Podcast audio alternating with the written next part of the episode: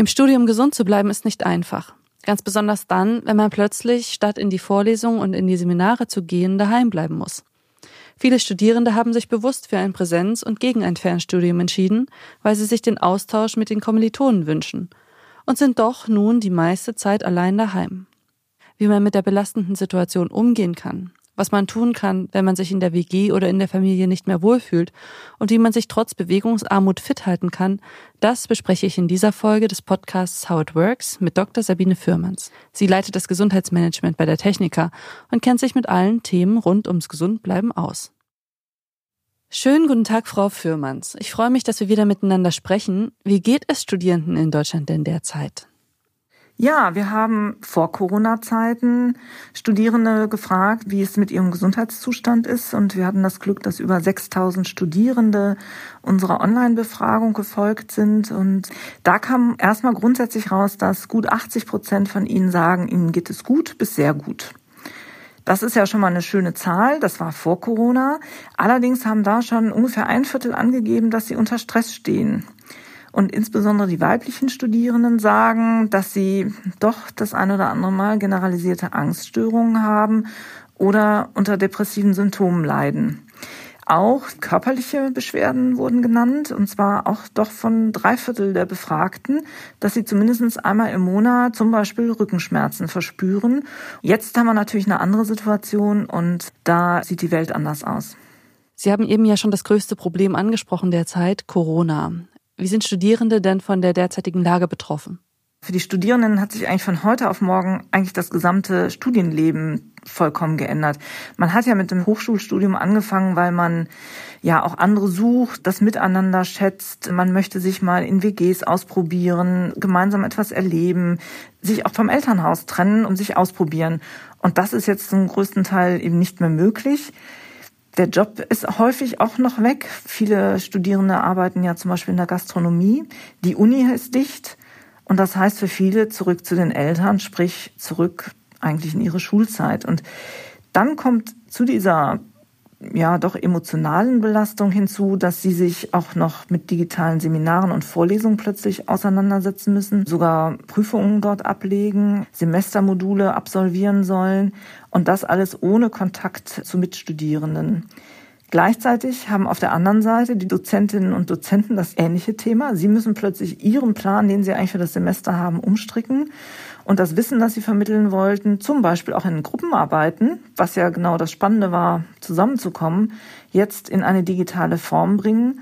Und so stehen eigentlich zwei Gruppen sich gegenüber, die mit der Situation eigentlich sehr neu konfrontiert werden. Und das anzunehmen, sich zu disziplinieren, eine neue digitale Taktgebung für sich zu finden und sich darauf produktiv einzulassen, ist nicht für wenige Studierende doch eine große Herausforderung.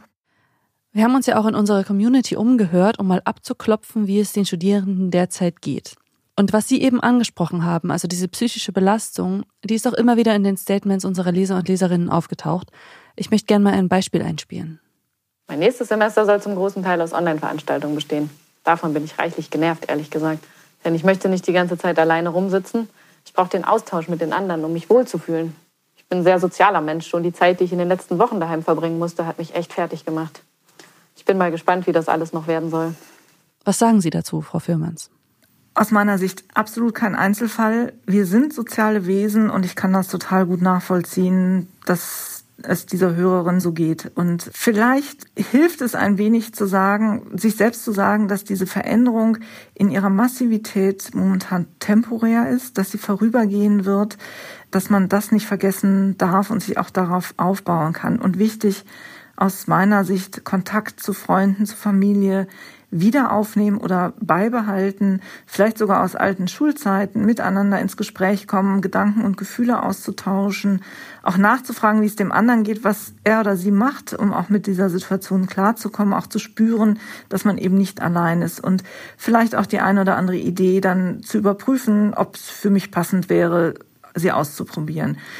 Natürlich ist es gerade in so einer doch seltsamen Situation, wo man vielleicht auch gerade so einen Durchhänger hat, nicht immer einfach als erstes zum Hörer zu greifen. Aber ich glaube, dieser Schritt, sich da einmal aufzuraffen, zu sagen, komm, ich rufe mal jemanden an, ist viel wert und tut auch der anderen Seite wahrscheinlich sehr gut, um dann zu sagen, ja, hier ist jemand, der ist ähnlich getaktet, der hat die ähnlichen Themen und ich merke aber, es gibt Möglichkeiten, die mir auch helfen und ich nehme diesen Impuls auf, damit es mir bald wieder besser geht. Ja, der Druck auf die Studierenden ist derzeit ja wirklich immens. Beispielsweise geraten viele in finanzielle Nöte, weil sie nicht mehr neben dem Studium arbeiten können oder vielleicht auch in soziale Nöte, weil das Leben in der Wohngemeinschaft oder eben zu Hause bei den Eltern einfach viel zu eng wird. Wie können Studierende denn mit diesem psychischen Druck umgehen? Erstmal, glaube ich, muss man wirklich anerkennen, dass die Situation so ist und dass das sehr schwierig und sehr belastend ist und dass es da leider kein Allheilmittel gibt. Und da möchte ich auch nicht einfach mit so einer einfachen Empfehlung kommen. Was sicherlich hilfreich ist, für sich selbst nochmal zu überlegen, was kann ich beeinflussen und gibt es Dinge, auf die ich keinen Einfluss habe, die mich aber letztendlich umtreiben, mich in so Grübelspiralen bringen da ein bisschen versuchen, den Abstand zu gewinnen, vielleicht auch nochmal in mich hineinzuhorchen, was da gerade bei mir passiert. Aber die Sachen, auf die ich Einfluss nehmen kann, Gestaltung meines Alltags, Austausch mit anderen, das in kleinen Schritten anzugehen, dann hat man auch das Gefühl, man hat die Situation doch noch mit im Griff und hat eine Chance, da auch ein Gefühl der Aktivität zu entwickeln. Vielleicht hilft es auch noch für sich, dass man kleine Freiräume sich schaffen kann, die nichts mit der Situation zu tun haben. Vielleicht entdecke ich auch nochmal ein neues Interessensgebiet oder ein neues Hobby oder lese mal ein spannendes Buch, was mich einfach für eine Zeit aus dieser Welt herausträgt oder gucke nochmal einen Film an, den ich schon immer mal sehen wollte. Gönn mir einfach was Gutes, damit ich auch rückblickend auf die Zeit schauen kann und sagen kann, Mensch, damals, weißt du noch. Es scheint für unsere Generation ja auf jeden Fall noch weitere Stressfaktoren zu geben. In unserer Telonym-Anfrage haben wir zum Beispiel auch gehört, dass gerade das eigenständige Lernen ein Problem sein kann, wie bei der folgenden Leserin. Ich bin einfach nicht der Lerntyp, der alles am PC machen kann. Darum habe ich mich ja für ein Präsenzstudium entschieden, nicht für ein Fernstudium. Naja, und sich jetzt so selber motivieren und zu strukturieren, das fällt mir echt schwer und dann verfalle ich super schnell in so einen Prokrastinationsmodus. Und ja, wenn ich dann nicht zu einer bestimmten Zeit an einem bestimmten Ort sein muss für mein Studium, keine Ahnung. Naja, ich gehe jetzt auf jeden Fall mal davon aus, dass meine Noten in den Keller rutschen werden, wenn ich mir alles selbst beibringen muss und ohne den Austausch mit den anderen in den Seminaren. Pff. Also ich kann das ja sehr, sehr gut nachvollziehen. Haben Sie Tipps, wie man damit umgehen kann? Also ich kann es auch ehrlich gesagt ziemlich gut nachvollziehen, weil das auch wieder die Idee von Hochschule ist, miteinander in den Diskurs, in den Austausch zu kommen. Ja, und hier gilt es auch, versuchen, wenn man natürlich da schon ein bisschen in der Uni auch vernetzt ist, weiter sich mit seinen Lernpartnerinnen und Partnern zu treffen oder zumindest mit einer Person sich zusammenzutun, sich gegebenenfalls mal Kurzreferate zu halten, also alles, was man vielleicht sonst gar nicht machen würde, aber auch ein Abfragen über eine Online-Verbindung ist absolut möglich. Aber man sollte sich sicherlich auch nicht scheuen, mal die Dozentinnen und Dozenten anzusprechen, die um Unterstützung bitten, denn auch ja, die stehen vor der Situation und möchten einem ja auch nichts Böses. Also es ist ja auch für sie eine Situation, die sie nicht beeinflussen können. Und da sitzen eigentlich alle in einem Boot und sollten versuchen, zusammen das Beste draus zu machen. Aber auch die auch ruhig mal fragen, ob sie einen Kontakt zu einem Studierenden haben, der in einer ähnlichen Situation ist und da den Kontakt vermitteln können. Also nicht scheuen, auch auf andere zuzugehen und sich da wirklich die Unterstützung zu holen, die man in dem Moment braucht. Und ja, die Sorgen sind sicherlich berechtigt, aber ich denke im Nachhinein, die Situation ist für alle eine Ausnahme und da sollte eigentlich auch jeder Verständnis für haben. Ich habe noch eine Frage von einem unserer Hörer mitgebracht. Und zwar geht es da um mangelnde Bewegung. Hören wir mal rein.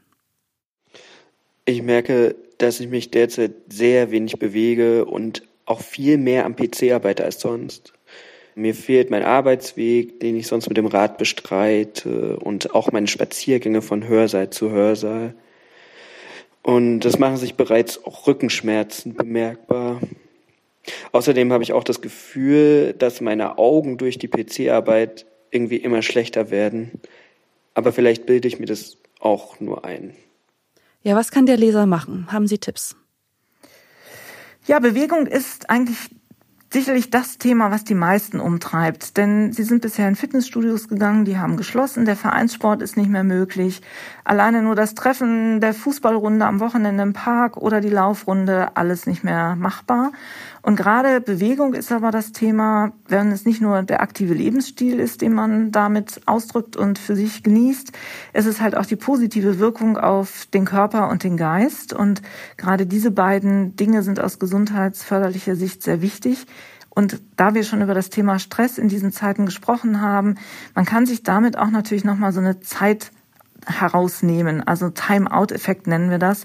Eine kleine Insel der Entspannung, der Ablenkung. Und damit weiß, glaube ich, auch jeder, dass auch Bewegung Stressbelastungen reduziert. Also hier ist Bewegung wichtig. Und wie kann man das jetzt in diesen Zeiten machen? Viele Anbieter haben ihre Sportkurse in die Online-Welt verlagert. Es gibt auch eine Menge kostenloser Angebote. Auch die TK hat einen Online-Yoga-Kurs, der frei zugänglich ist und diverse andere Angebote. Selbst der Deutsche Hochschulsportverband hat seit einiger Zeit auf seiner Website zahlreiche Online-Angebote von Hochschulen. Da sollte man auch auf jeden Fall vorbeischauen. Aber die kleine Bewegung im Alltag ist häufig schon auch viel wert, für, gerade für die, die doch sich eher als nicht so sportlich bezeichnen. Spazieren gehen, Treppen steigen. Auch im Sitzen kann man die Muskeln anspannen und man kann sich einen Wecker stellen, dass man beim Lernen alle 30 Minuten dann hoffentlich eine willkommene Unterbrechung hat, eine kurze Bewegung oder eine Handelübung oder eine Kniebeuge oder ein paar mehr. Und da ist dann auch für den Geist wieder was getan. Also wichtig, kleine Bewegungseinheiten fest einplanen, vielleicht sogar eine Online-Verabredung, jeder geht laufen, leider nicht zusammen, aber man legt die Strecken, die Zeiten nebeneinander, das ist möglich. In dem Beitrag kam aber auch ein ganz wichtiges Thema dazu, den ganzen Tag auf den PC schauen und in den Pausen guckt man ja dann doch leider noch mal eben kurz Social Media auf dem Handy nach. Das Thema Augentraining. Und wer sich dafür interessiert, auch im YouTube gibt es eine Menge dann auch von Experten kurze Augentraining-Tipps, wie man sowohl die Augenmuskeln nochmal aktiviert, aber auch Entspannung herbeiführt. Denn das ist sicherlich was, was viele gar nicht im Alltag bisher gemerkt haben und plötzlich doch deutlich länger vorm PC sitzen. Und hier sollte man auch an die kleinen Augen denken. Welche Möglichkeiten gibt es denn für Hochschulen, die Studierenden in Sachen Gesundheitsmanagement zu unterstützen? Das wird wahrscheinlich sehr unterschiedlich sein. Wenn ich schon ein bestehendes studentisches Gesundheitsmanagement habe, kann ich daraus sicherlich Aktivitäten in die digitale Welt verlagern. Ansonsten auch einfach mal schauen, was an der Hochschule vorhanden ist und auch hier eine stärkere Vernetzung fördern. Vielleicht gibt es Ideen für bewegte Lernunterbrechungen aus einem Fachbereich, den man dann jetzt aber allen zugänglich machen kann. Also auch hier die Initiative der Studierenden und der Dozierenden, Dozentinnen und Dozenten nutzen. Oder der Hochschulsport oder die Sportwissenschaft haben Angebote, die jetzt doch für alle freigeschaltet werden und nicht nur für den eigenen Fachbereich. Also auch hier in Kontakt kommen, miteinander austauschen, kreative Ideen entwickeln, Studierende idealerweise einbeziehen. Da denke ich, da wird es eine Menge Ideen geben. Aus all den Fragen, die Sie jetzt eben beantwortet haben, klang ja immer auch ein Stück weit so ein Perfektionismus unserer Leser und Leserinnen heraus. Also da scheinen ja sehr viele Selbstzweifel zu bestehen, dass man Sachen eben gerade nicht so gut machen kann, wie man sie eigentlich gerne machen wollen würde. Glauben Sie, dass man derzeit überhaupt den eigenen Ansprüchen so wirklich gerecht werden kann? Puh, ja, ich glaube, das wird nachher auch später noch das Thema sein, wenn mal meine Noten nicht so toll werden oder ich meinen Traumjob nicht bekomme ob ich mir dann nicht Vorwürfe mache, dass ich gerade in dieser Zeit nicht hätte doch das eine oder andere anders machen können, müssen, sollen. Und ja, es ist immer so, wie es ist und man kann sich immer Vorwürfe machen, aber ich glaube, Perfektionismus ist da selten hilfreich, gerade wenn es ums psychische Wohlbefinden geht. Ja, vielleicht kann man so ein kleines Gedankenexperiment machen, dass man sich sagt, in einem Jahr, wenn ich dann auf diese Corona-Zeit zurückschaue, an was möchte ich mich erinnern, an welche besonderen Erlebnisse, die ich dort habe, und welche neuen Fähigkeiten, die ich entdeckt habe. Und wie kann ich diese Zeit jetzt gestalten, dass ich genau dieses Gefühl in einem Jahr haben werde? Ich danke Ihnen fürs Gespräch. Herzlich gern. In der nächsten Folge des Podcasts How It Works von Z und der Techniker spreche ich mit Nora Breuker. Nora ist Expertin in Sachen Netzwerken und Community Building. Sie wird mir erklären, welche Vorteile es hat, sich in ein Netzwerk zu begeben wie man den eigenen Tribe im Internet findet und wieso ich jetzt endlich mal lernen muss, wie man Smalltalkt. Natürlich beantwortet sie auch wieder eure Fragen. Also, schaltet wieder ein.